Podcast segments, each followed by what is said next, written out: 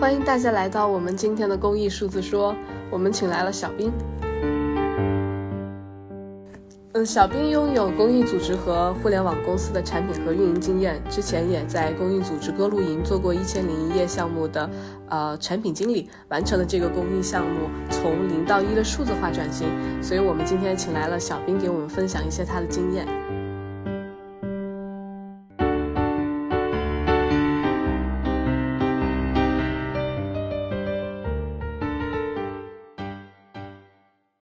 欢迎欢迎。哎，小兵，看朋友圈，你最近是在海南旅游吗？好羡慕啊！是要那个骑车环游海南吗？我后来骑了一天车，然后后来就在那个青旅碰到一个骑摩托车的大哥，然后后面我基本上都是坐他的摩托车，就是我我就看到你说你放弃了，但是我不知道你居然还有摩托可以坐。然后他路线刚好跟我一样，然后我就每天坐他的摩托车去玩，就 就一直。待了四五天，当时也其实五月份已经很热了，没有什么人在那边骑车。我们当时在路上一个人都没碰到，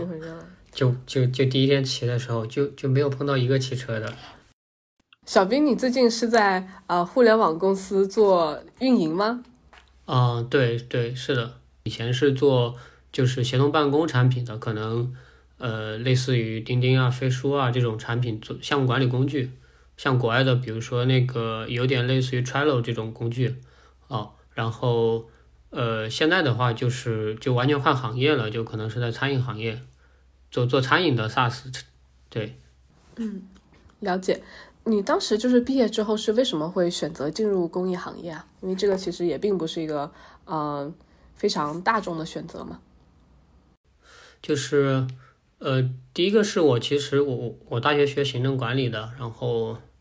就当时，当时我们也学过 NGO 管理，所以其实本来对这个是有一些了解的。然后我实习的时候，其实去的是一家社工机构，呃，然后本来就对这个挺感兴趣的。然后后来毕业之后，就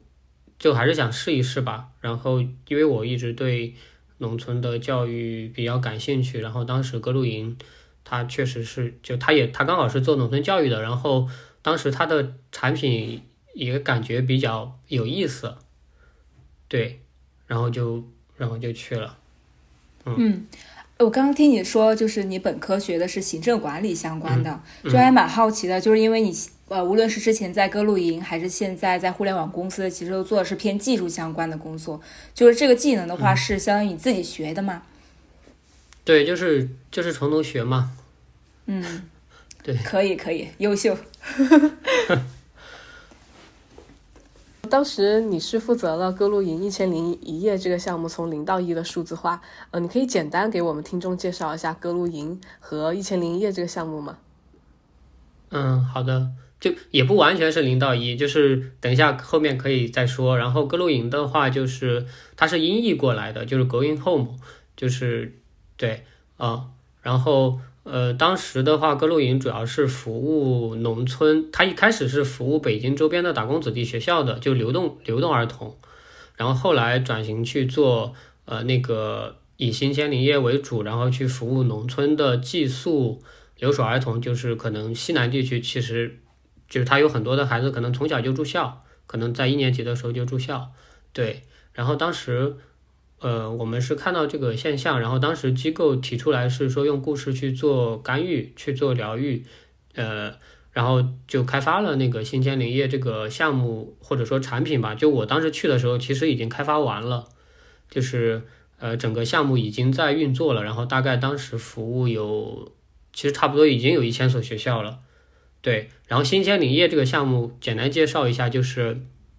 我们通过。呃，录制呃那个故事，这个故事可能是根据农村儿童的心理，然后可能做了一些分类，比如说品质类的或者呃人格类的，然后呃就就根据农村的孩子的心理去做了一些这样的分类，然后根据这些分类去整理对应每个分类下的一些故事，然后包括去改编一些儿童绘本，呃，然后大概整理了一千零一个，然后刚好覆盖到孩子小学六年，然后所以叫做新一千零一。故事，然后我们把这些故事改编完之后，然后找那个中央人民广播电台这些专业的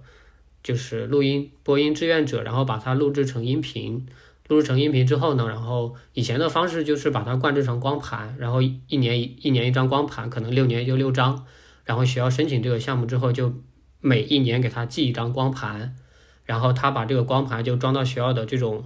公放系统里面，就是，然后他就，然后我们再给每个学校，他如果有时间宿舍，我就给他寄十个小喇叭，然后他把小喇叭连着公放系统，然后每天晚上就可以播一个故事，然后所以叫。新天灵夜，然后这样的话可以帮助，呃，第一个是孩子，他可能很小的时候，他晚上入睡，他离开父母，其实他每天晚上都会哭，呃，那这个其实可以帮助，就是小朋友他在很小的时候去入睡。然后第二个是，嗯，就宿管老师，其实很多农村学校，他一个宿管老师可能会管非常多的，呃，孩子，但其实管不过来。那其实播放故事，其实也可以去释放老师的一个。管理的就宿管老师的一个管理的压力，就是可能就孩子每天晚上他有一个固定的时间，可能呃故事一播放，可能孩子就都安静了，就不会再去吵吵闹闹，对。然后同时的话，呃，其实故事对孩子的这些阅读啊什么的，可能就他也会有一些正向的一些影响，因为农村的孩子其实他阅读会很少，但是听故事其实对他也是一种就是阅读的输入，嗯嗯，对，大概大概这个项目就这样，嗯。哇，我感觉这个故事是找到了一个很好的一个，就是可以规模化的一个一个一个项目。对，一开始其实发现的时候是说发现那个，当时是他们去走访，然后发现那个刚开学，然后好多孩子晚上就一直哭嘛，然后校长可能是说哭一个月就好了，但是其实就其实这个孩子从小跟父母就分离，然后住校，其实对他的心理可能是会有一些影响的。嗯，小兵可以跟我们就是先简单的描述一下这个信息系统的项目产品最终是什么样子的吗？嗯嗯，呃，我大概先说一下，就是最终的话，它就出来可能会是两个东西。第一个是一个面向我们内部的，比如说项目经理，然后包括我们可能有一些合作伙伴，他会负责帮我们去做项目的落地跟执行，然后。呃，面向他们的这个内部管理系统，那这个主要是负责提供从学校找我们去申请这个项目，然后我们去做审核，然后到我们审核通过之后，给他去采购喇叭，然后他收到喇叭，然后他去做安装，然后他再到播放这一整个的这一套的管理，然对，然后这里面可能就会包括说，有些学校可能是合作伙伴负责管理的，那可能要去合作伙伴审核，就就合作伙伴的管理也在这个里面，然后还有就是项目管理。就是比如说，可能就不同的基金会会给我们捐钱嘛，那可能每每一个每一笔可能都会是一个项目。比如说某某公司可能捐了一笔钱五十万，然后这个钱资助了一百所学校，那可能我们会为此立一个项，那每年可能会有几十个这样不同的项目，然后包括项目管理都会在这个就是后台的管理系统里面。然后这个是面向我们这一侧的，那面向老师这一侧的话，就是他同时可以在这个系统里面去申请学校嘛，申请自己的学校去去做这个项目。然后另外的话，就是你这个学校已经申请成功了，那这个时候你要去做执行嘛。做执行的话，以前我们刚才有提到说我们是通过光盘的形式，那后来信息化之后，我们相当于是做了一个播放器吧，然后学校可以直接下载播放器，然后下载故事，可以做一些定时播放，这样子就。比较方便，老师也不需要每天晚上去那里按，可能设置好之后，他只要不关电、不关那个功放系统，就每天晚上会自动播，他也不需要他管，不需要他做任何操作。啊，这个就是面向老师的有一个呃播放器，对，然后主要是这两个部分吧，就一个是面向我们内部的，一个是面向 C 端的学校的老师，对。所以是它相当于是先。自动化了你们这个项目运作的一一部分流程，比如说你说的啊这个审批流程，然后还有这个喇叭购买的流程，然后有了这个自动化的流程之后，它就可以帮助你们进行你们这个内部的项目的管理，还有这个合作方的管理，对吧？然后嗯，对，然后也因为有了这个自动化的项目，相当于你们可以搜集一些这个项目运作过程的数据，沉淀一些数据，然后以备之后呃可以进行一些进一步的。对数据的应用，然后反过来可以去驱动这个项目的管理。嗯，听上去是这样。其实前面还没有，其实前面主要还是为了提升效率。呃，因为以前我们当时大概有一千所学校的时候，其实是在用，我记得好像是有道云协作的那个，就很早的，就网网易做的那个有道云协作的那个 Excel 表，就所有的信息都在那个上面，但是那个协作的时候很容易出错，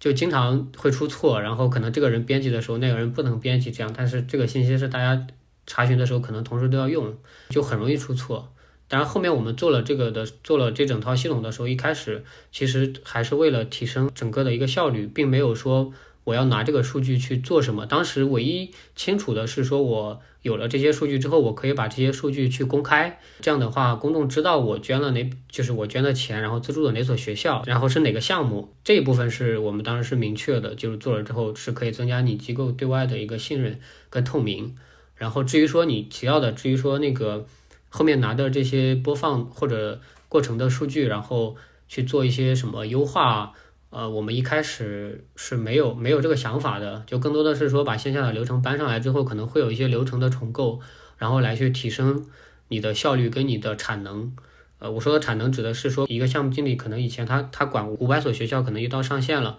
但是可能你现在有了这个系统之后，你两个人可以管理五千所学校，这里面就是你的产能在提升，然后还有一个。我们当时做这个最核心的是学校的项目执行的质量其实是没那么可控的。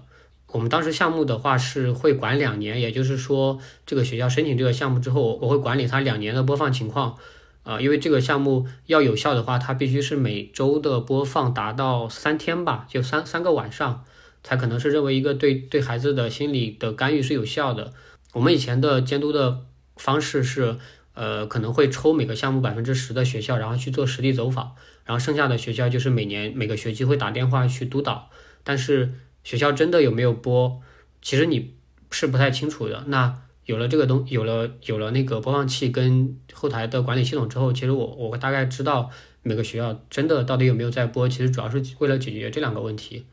对，嗯，当时是怎么，就是在什么情况下想到要开始推行这个项目的？数字化的，其实我去的时候，大家已经这个是一个很明确的要做的事情。第一个是说这个项目可能未来会做到非常大的一个规模，我们可能觉得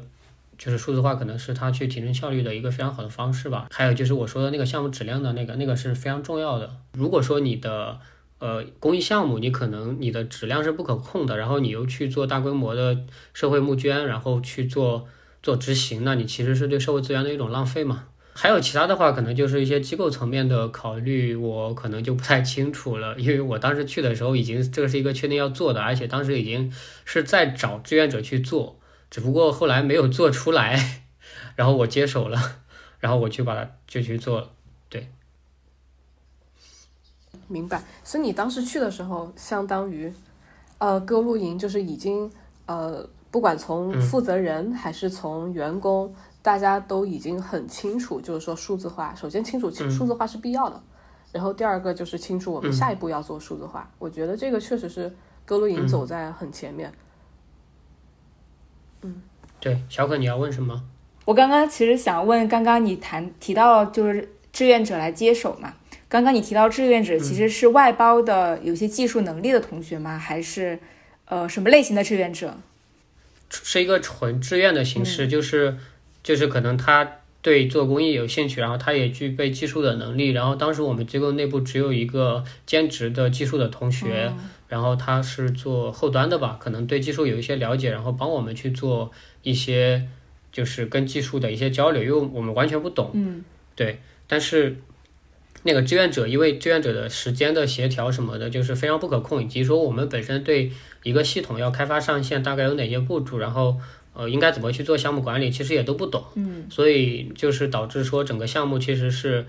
呃，是失控的，就是可能你跟对方沟通，你认为可能到这个节点，这个东西就应该交付出来了，你自己有一个预期，但是可能你自己也说不太清楚，然后对方可能也不太理解到你的预期，那最终就导致说搞了一年，可能没有一年吧，但是确实时间挺长的，然后就是就其实什么东西也没有交付出来，而且。就前后端的志愿者，比如说前端的志愿者跟后端的志愿者是不同的人，然后双方之间可能也会有一些拉扯，就是可能前端已经做完了，但是后端一直数据库可能还没有搞好之类的，就 就完全失控了。对，嗯，明白。像刚刚你谈到了这些点，其实是都是在执行过程当中遇到了一些困难，是吗？就是前期没有特别计划的特别清楚，我们每一步要怎么样做，要做些什么，就大家给了一个简单的一个方向。对对对，是的。因为做这个项目需要花蛮多的钱的嘛，其实是从新一千零一夜这个项目拨款出来做的这个信息系统吗？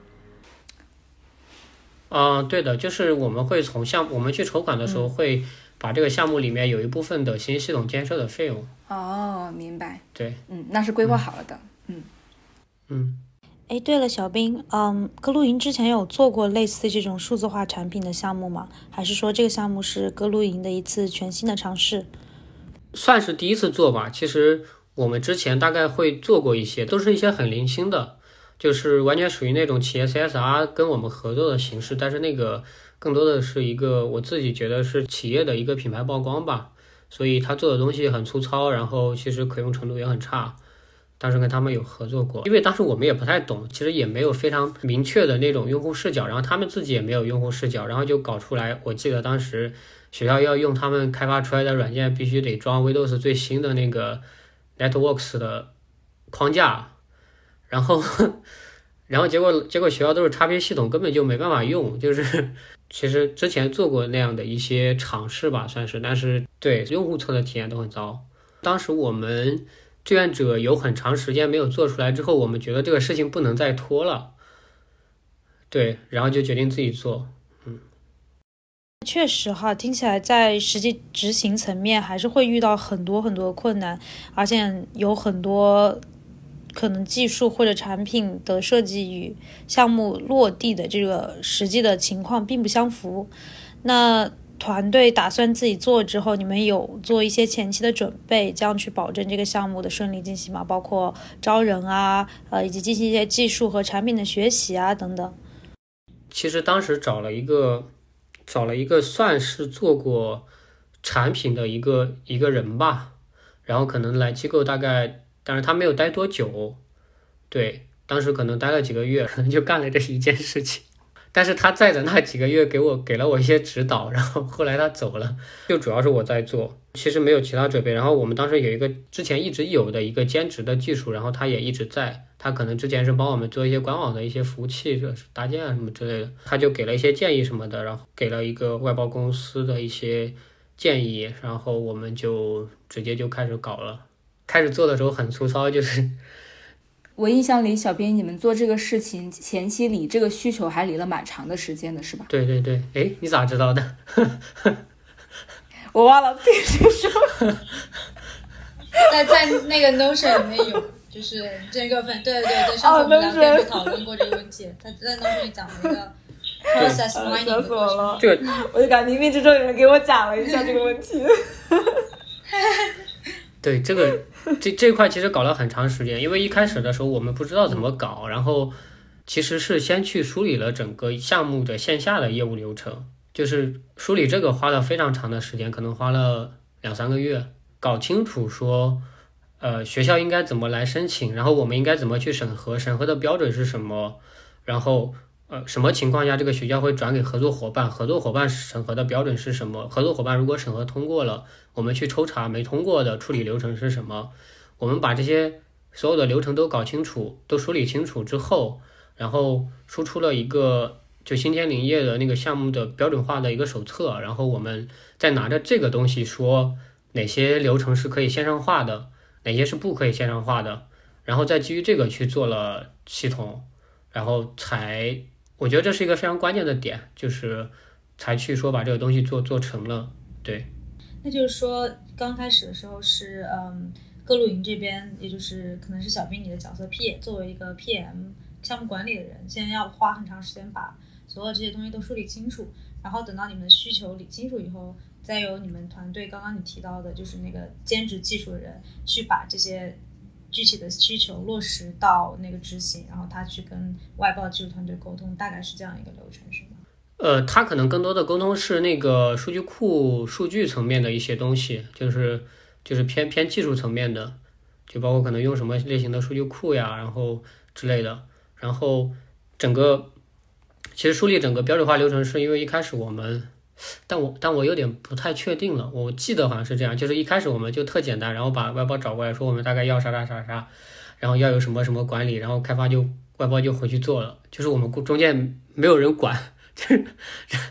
然后然后可能下一次过来，然后就直接拿出来一个东西，然后我们一看发现好像不怎么能用，就是功能都有，但是但就是项目经理就跟他的实际工作体验流程会非常差，差异非常大。所以在这个基础上，我们觉得可能还是得先梳理清楚自己的流程，然后才能说这个系统怎么为你服务。呃，所以是在可能我记得好像是有这样一个背景，就这件事情一定是有的，但我有点记不太清先后顺序了。我，然后在这个基础上去梳理了整个的业务流程，以及说哪些是可以改造的，是不是一定要这样？其实，在这个梳理的这个过程中，简化了很多的流程。就比如说我们当时学校。学校当时应该是申请他喇叭，然后收到的时候必须要签一个那个签字盖章，然后就是要发一个那个扫描件给我们。实际去做的时候，我们就会去想说，是不是一定要这个流程？就是做了很多这样的工作，然后然后再开始，呃，在基于这个基础上，然后我再去输出输出那个线框，输出设计稿，然后输出 PRD，然后再给到外包，然后再跟他定义好。就是大概什么时间该交付一个什么样的东西，我觉得就是到那个时候才算是走上一个比较正轨的路线吧。嗯，明白明白，就是说在第一次外包交付了这个 demo 以后，才意识到可能有一些具体的业务逻辑并没有梳理得很清楚。我觉得这个在呃，哪怕是在商业领域也是经常出现的一个问题，梳理业务逻辑一直是一个非常呃麻烦的点。嗯，那小兵就是。我想，NGO 可能经常面临的一个问题就是资金问题。那找外包的话，就是你们这个资金问题是怎么解决的呢？其实可能还好，但我觉得对于那种非常草根的公益组织来说，会是一个比较大的压力。但是对于各露营来说，当时来说还好，因为我们有募捐到钱去专门做这件事情。其实外包也也算是给了我们一些优惠吧。然后我们也找的是那种。价价格比较低的，确实没，确实也没那么多钱。就是我们当时北京的北京的技术团队都找不起，就找的天津的。可以可以，北京比较贵。啊，这也是一个思路，这是一个思路。所以你们也都是就是远程跟这个外包的人沟通。对，就是后来就是我们就相当于我这边其实把整个要交付的东西已经说的很清楚了，就是。因为设计稿都已经出了，他们就按照这个来做，来确保说交付出来的东西一定是就是我们需要的，然后来避免返工，因为他们返工的话也需要再付钱。对对 对，划重点。所以就是嗯，当我们把这个需求理得很清楚的时候，其实我们是可以找一些就不在本地的这个外包团队、技术团队来给我们做这个事情。然后可以降低成本，然后最后这个产品也是可以做的挺好的。我觉得这是一个很很有用的一个信息。嗯，你刚刚有提到第一次，第一次之后是有返工嘛？就第一次 deliver 出来的就是不是很满意，对对对。那之后整体来说，你印象中就是大概经历了几次这样的一个反复的一个，相当于是产品迭代的一个过程。嗯，大大的返工的话就是第一次吧，就是第一次其实就我们觉得其实花了花了。一些时间，然后结果做出来东西不太能用。后面的话，基本上就是按照很标准的交付，就是尽可能把所有的事情都说清楚。然后后面可能也会出现一些，但是那那些都可能是对单个功能的一些返工，不存在对不存在大的版本的返工。嗯嗯，包括你们，你做完这个项目之后，嗯，你你觉得哪一些？哪一些流程或者是哪一些部分是适合外包的，哪一些是最好机构做的？你刚才其实有有涉及到一点，呃，就是开发吧，开发我觉得是可以外包的，对。然后最主要的是说，你可能你这边公益公益组织内部可能有一个呃，当然我们因为找的外包比较次，就是好的外包它一定是可以，就是你的你整个的框架就是开发的。呃，框架后端的数据库这些可能他会给你一个比较好的选型，但是像我们找的外包，可能他就是负责帮你把东西做出来，他不会考虑你的整个就是产品的技术层面的一些扩展性啊什么的也好，呃，就我们当时有一个技术来兼职的技术来帮我们去把关这件事情，对。嗯，就是在呃做这个项目的过程中，你们其实也有呃，就是在技术这方面有求助于一个是呃兼职的一个技术人员，然后呢也有找过志愿者，然后最后也有找外包，呃，那你觉得就是这些形式就各有哪些优劣势？它适合哪哪些就是不同需求或者是不同规模的 NGO？呃，你觉得在这方面有没有什么经验可以分享？其实我觉得小的这种草根的公益组织，它可能不一定需要去做一些什么定制化的开发什么的，就完全可以用一些很成熟的 SaaS 产品去去解决它的业务问题。包括现在有有很多的这种低代码的这种这种可以可以自己定根据自己业务流程去定制的产品，完全免费的。对，不一定非要去做做定制化开发。我觉得定制化开发一定是一个，首先它有资金的支持，像一些大的基金会，呃。这种，他可能去适合做，对，就不太建议那种很小的机构去做，因为它其实还是有成，还是有就是就是经济上的一些成本的。好，很多国内小的公益组织，它可能自己都活不下去，更不用说就是做做这种做这种信息化的建设。哎，小兵，就是你刚刚提到这种可以帮团队快速开发的软件，你有知道哪些好的，或者你有用过哪些好的，可以给大家推荐一下吗？呃，这种国内很多呀，像那个，像那个钉钉做的那个叫啥？一下忘了。对我刚刚想想的也是钉钉做的那个，但是那个名字想不起来了。就它只需要拉拽，你就可以就可以组把你整个工作流给搭建起来。还有还有就是什么善，我有点忘了。就国内国内这几年其实这个挺火的，这种这种一搜网上很多的。对，嗯。我刚刚想的那个名字叫宜搭，就是方便搭建那个宜搭。嗯，对对对对对对对一刀。嗯，还有包括就是志愿者和外包的选择上面，这个你觉得就是就什么样的项目比较适合找外包，什么样的是项目可能找志愿者就可以完成？这方面能不能给我们说一下？呃，志愿者的话，我觉得其实主要是时间上的可控的问题，就是。志愿者很多时候他时间是不可控的，然后你也很难去约束他，所以可能志愿者比较适合那种相对来说开发周期比较短，然后不需要开发者去非常了解你自己的业务是怎么跑的，比如说他可能要搞个筹款活动什么的，对吧？搭个网站之类的，我觉得这种可能志愿者做起来会非常容易，然后呃，他投入的时间可能也不需要那么多，然后如果是涉及到跟自己内部核心业务流程相关的这种。我觉得还是找专业的团队做会好一点，就它可能是一个更长周期的建设的工作，对，就是双方需都需要投入很大的精力。像像各露营的这种系统，因为新鲜林业是它的核心项目，它可能要做到现在做了有六七年了，就是你这种找一个志愿者一直长期给你维护，其实是不太可控的，而且你过程中项目可能会有迭代，它需要一直保持一个非常高的时间跟精力的投入。其实很困难，而且可能不是一个人，你需要去管理好一个团队，去给你以长期的志愿者的形式去做。其实，其实对机构去做这个项目的管理，其实难度要求会非常高。一千零一夜的这个呃信息系统，这个项目全程你们是进行了多长时间？然后每个环节大概是多久？其实可能真的开发的话，其实还挺快的，就是梳理清楚给到他们之后，可能这个系统。最终上线到可用，可能也就几几个月的时间吧。对，是小于半年这样吗？差不多，就是如果不算前期业务梳理的话，其实真的开发其实没多久，可能一个月就搞完了。我补充一个问题，就是你们的用户，比如比如说学校老师、项目经理，还有合作伙伴，就他们可能对数字产品并不熟悉，那他们在学习使用这个新上线的数字产品过程中有困难吗？就是对他们来说，使用这样一个新的互联网数字产品，会不会遇到相应的困难？就他们可能不太熟悉怎么使用，还是说你们有派人教他们呀之类之类的？呃，就是像像一些标准的这种帮助中心啊、帮助手册啊，然后帮助的视频啊什么的，这些肯定都会有嘛。然后包括一些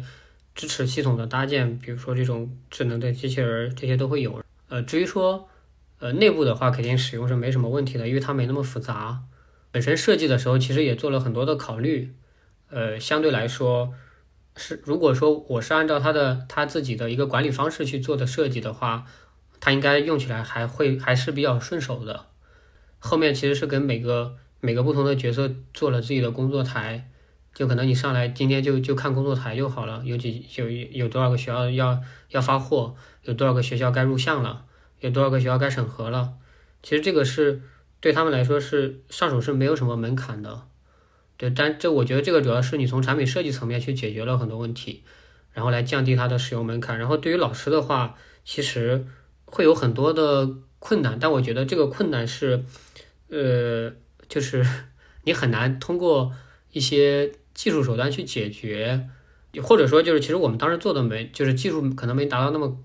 那么那么成熟的一个水平吧。比如说，可能一个安装包，老师可能不知道怎么去安装。对，就是可能你发给他一个安装包，他都不知道怎么去做安装，就他可能下了他也不知道怎么装，然后会存在这种问题。那这种问题就是，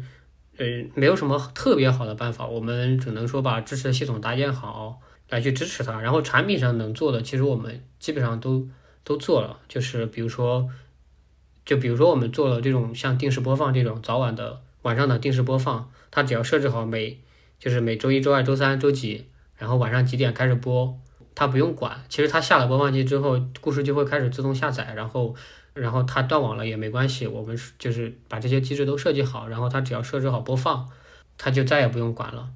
只要他们 学校。没有人把这个播放系统关掉，它每天晚上就会自动播。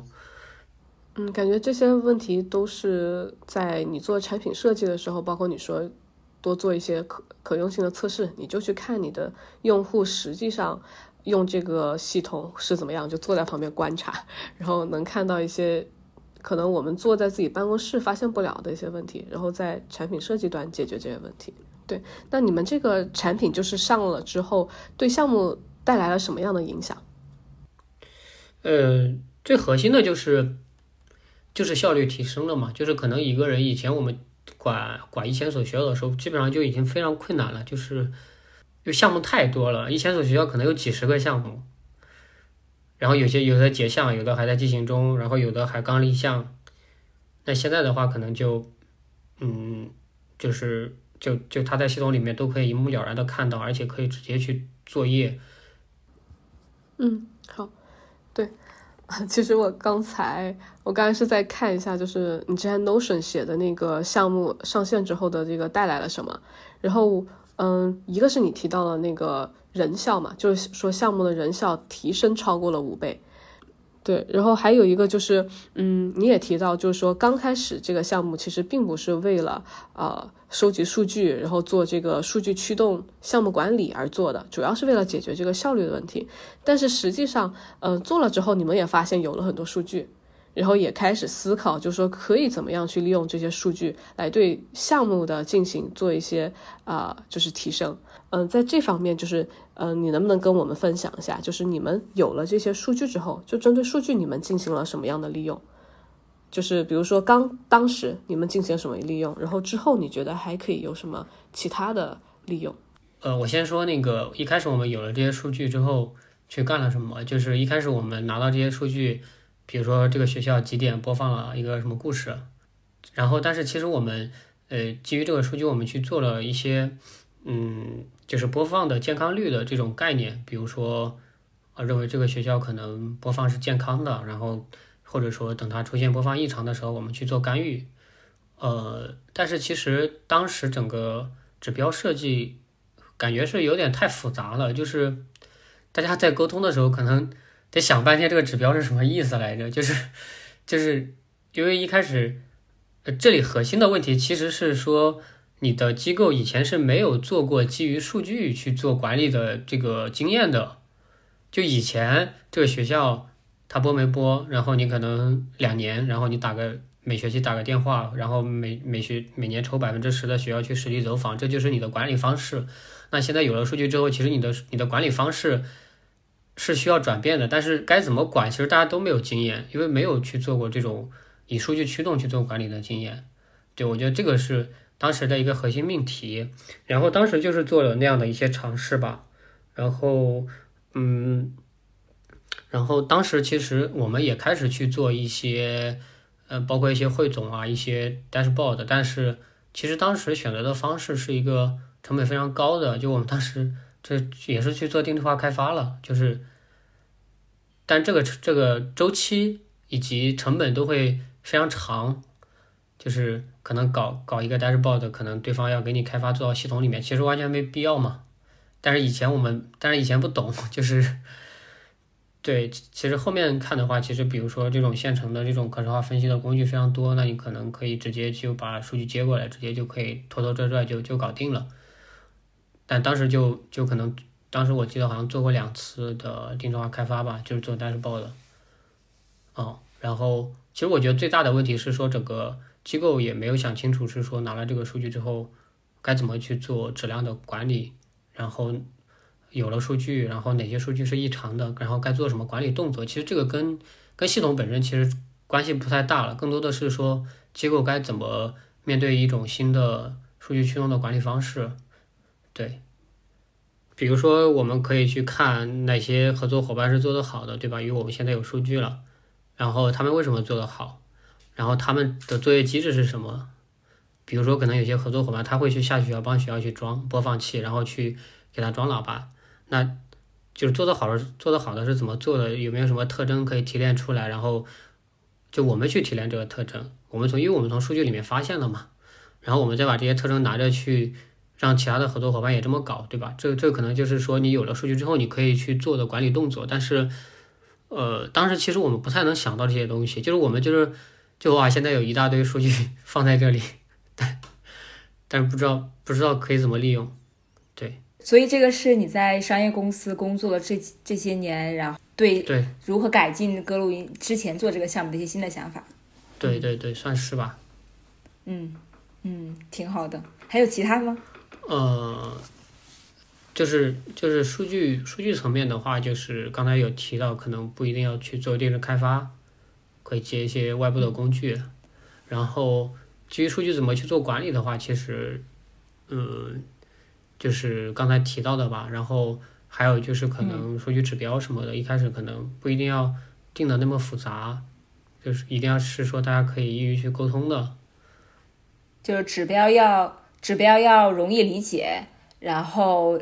在做指标设定的时候，肯定要想清楚我核心要达成的目标是什么，可能选取个四五个或者多少个指标来和关注核心的关注它，对，就不用把整个体系搭这么复杂，嗯。就是就是数标体系的数据指标体系的搭建吧，就其实可以做的更可能可以做的更简单，然后也更更容易去驱动行为一些。嗯，小兵，你觉得在公益组织决定要不要数字化，以及就是项目要不要做数字化产品的这个过程中，除了我们上面提到的这些嗯流程的复杂性、资金等等问题，还有哪些特别需要考虑的重要因素？我觉得其他都还好，主要是就是要考虑清楚你做这个事情的目的是什么。就有些机构可能把数字化当成了一个当本身当成了一个目的，就它它其实只是一个手段而已。但是很多人可能觉得说做了这个东西就能解决很多问题。至于说你一旦觉得你一旦想清楚了，说你为什么要做，那资金什么的。就是你，你如果你觉得这个东西是公司的一个战略的，放在一个战略的高度，那资金的问题，我觉得你你你是可以想办法去解的。我们自己当时也遇到过，呃，就比如说可能你你觉得这个系统做了之后就可以解决很多问题，但其实可能你招个人就把这个问题解，可能是缺人，但你非要觉得说所有的所有的问题都可以通过系统来解决。据你了解，当时在公益整个领域，在数字化产品这一块需求，你感觉怎么样？就是大吗？还是说就是比较少见？就大部分产品可能还大部分的那个需求，其实还是不太需要数字化产品的。就是整个同行业的感，你的你的感受哈？我自己感觉可能没有那么大的需求吧。就是呃，就做数字化本身这个事情，我们说就是一般就是解决三个问题嘛。第一个是提升效率，第二个是降降低成本。第三个是提升利润，呃，像我们自己做的话，可能就是为了提升效率跟降低成本嘛，可以降低人工管理的成本，然后提升你的作业效率。然后像这种提升这个利润的话，比如说提升你的对公益组织来说，可能提升你的筹款额，那其实就其实国内有专门去做这种产品的机构嘛，灵灵犀，它就是给公益组织去做这种 SaaS 产品，做这个捐赠人管理的，就大家可以直接去买，然后就可以用。呃，然后其他一些业务上的数字化，我觉得就可能要看机构吧。我觉得可能没有那么大的需求。其实现在很多的一些业务，呃，就是管理上的一些数字化，其实现在都有现成的，像飞书啊、钉钉啊。然后像前面说的这种低代码的工具都可以，其实都可以满足的。就定制化，我觉得它一定是一个少数的机构需要去做的事情。是，对。然后我们现在的话，包括我们自己，其实也是一直对公益这个领域比较感兴趣的嘛。嗯，但是我们目前都没有选择就是全职的形式来做。我们现在也是就是自己业余的时间，然后做一些嗯自己感兴趣的探索。那可能有很多年轻人，他也是想推动这个公益行业数字化，或者是想加入到公益行业来。嗯，就是你你你能不能分享一些就是这种职业选择路径的一些经验？因为你自己是有两个行业的经验的。嗯，这个该怎么分享呢？我自己还都没有想清楚。那你就给我们分享一下困惑吧，然后。呃，就是我觉得，就我觉得可能还多还更多的是一个公益行业跟商业机构之间的选择吧。就是，嗯，呃，公益组织可能还是更多的需要你自己对这件事情，呃，怎么说呢？就它更多的是一个围绕围绕你你想做什么样的事情去去去选择的。比如说，可能我自己一直很关注农村教育，对。就是其实并不是别人说的，呃，那种就是可能做公益的人，他他他都是非常善良，或者说就是他是为了去去去去帮助别人怎么样？其实其实我们其实我当时去的时候就是为了解决问题的，就公益组织它存在本身就是为了解决社会问题的嘛。嗯。呃，就我觉得可能更多的还是说说看你想做。你是觉得你是想去解决社会问题，还是说就是，当然商业商业有些商业机构也是，就是它也是去解决社会问题，但是可能它不是，嗯，就它可能还是会有一些差异吧。然后公益组织的话，很多公益组织其实可能没办法很好的给一个年轻人的是他在职场的一个职业训练也好，或者说呃。就他可能会，比如说公益组织干两年，可能再去转行的时候，其实去商业机构其实会相对来说有一些困难。呃，然后歌露营算是属于，嗯，就是他整个的职业的对人的职业素养相对来说，其实培养的还算比较好。然后，嗯，呃，包括我们之前也有一些其他的同事都去商业机构，然后也做的非常好。呃，但是我觉得不代表全局。嗯，嗯，你是你是说最好的是，呃，比如说你有一个自己比较关关心的社会问题或者是领域，然后你想要解决这个社会问题，那可能数字化只是一个呃解决问题的手段，它可能也不是唯一的手段。你是你是说就大家可以先想清楚这个问题，再来做这个决定，是吧？对对，是的。